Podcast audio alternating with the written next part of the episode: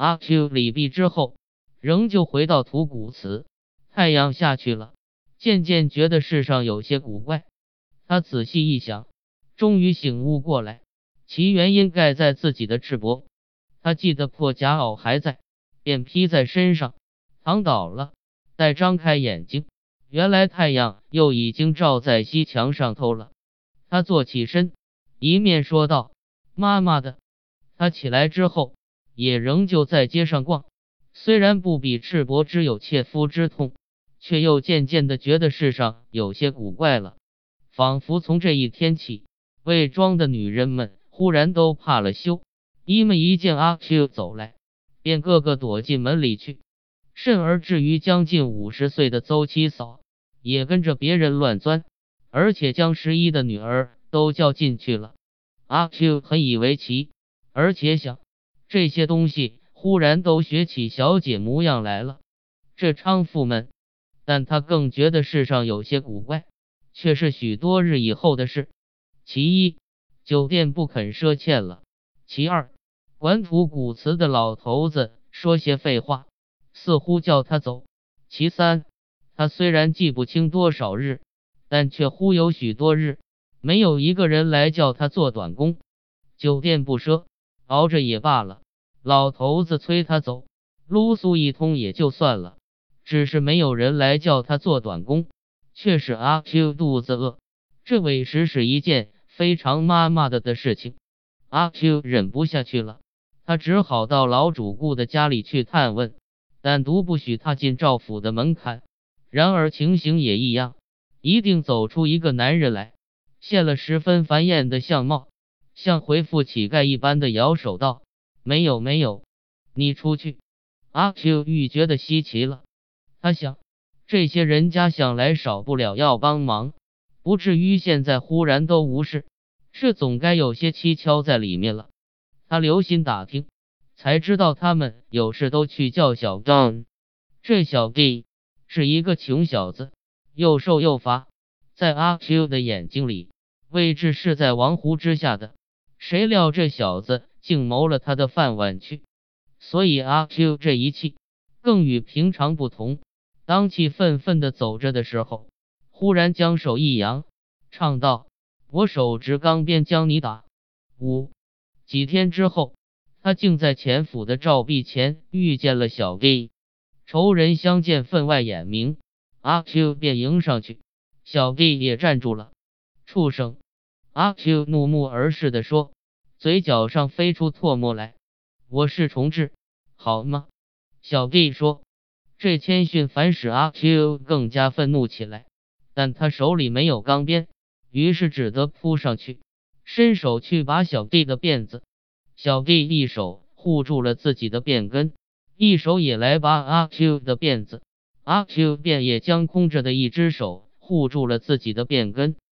从先前的阿 Q 看来，小弟本来是不足尺数的，但他近来挨了饿，又瘦又乏，已经不下于小弟，所以变成了势均力敌的现象。四只手拔着两颗头，都弯了腰，在钱家粉墙上映出一个蓝色的红形。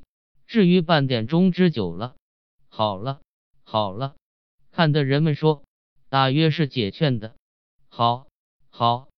看的人们说，不知道是解劝，是颂扬，还是煽动。然而他们都不听。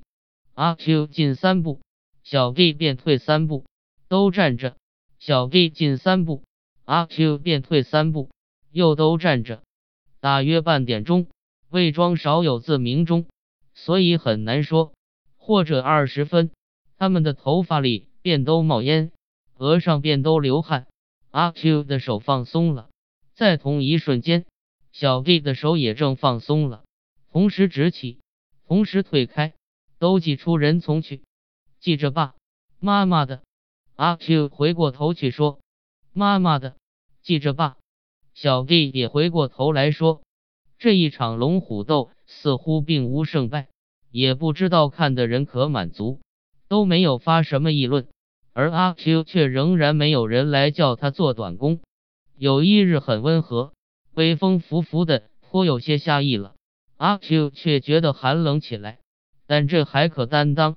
第一道是肚子饿，棉被、毡帽、布衫早已没有了；其次就卖了棉袄，现在有裤子，却万不可脱的；有破夹袄，又除了送人做鞋底之外，决定卖不出钱。他早想在路上拾得一注钱，但至今还没有见。他想在自己的破屋里忽然寻到一注钱，慌张的四顾。但屋内是空虚而且了然，于是他决计出门求食去了。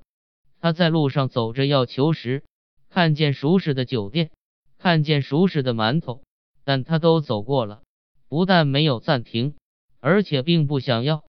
他所求的不是这类东西了，他求的是什么东西，他自己不知道。魏庄本不是大村镇，不多时便走近了。村外多是水田。满眼是新秧的嫩绿，夹着几个圆形的活动的黑点，便是耕田的农夫。阿 Q 并不赏见这田家乐，却只是走，因为他直觉的知道这与他的求食之道是很辽远的。但他终于走到静修庵的墙外了，庵周围也是水田，粉墙突出在新绿里，后面的低土墙里是菜园。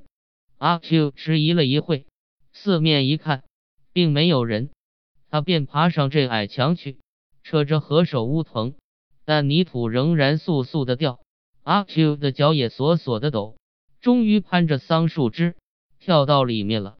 里面真是郁郁葱葱，但似乎并没有黄酒、馒头以及此外可吃的之类。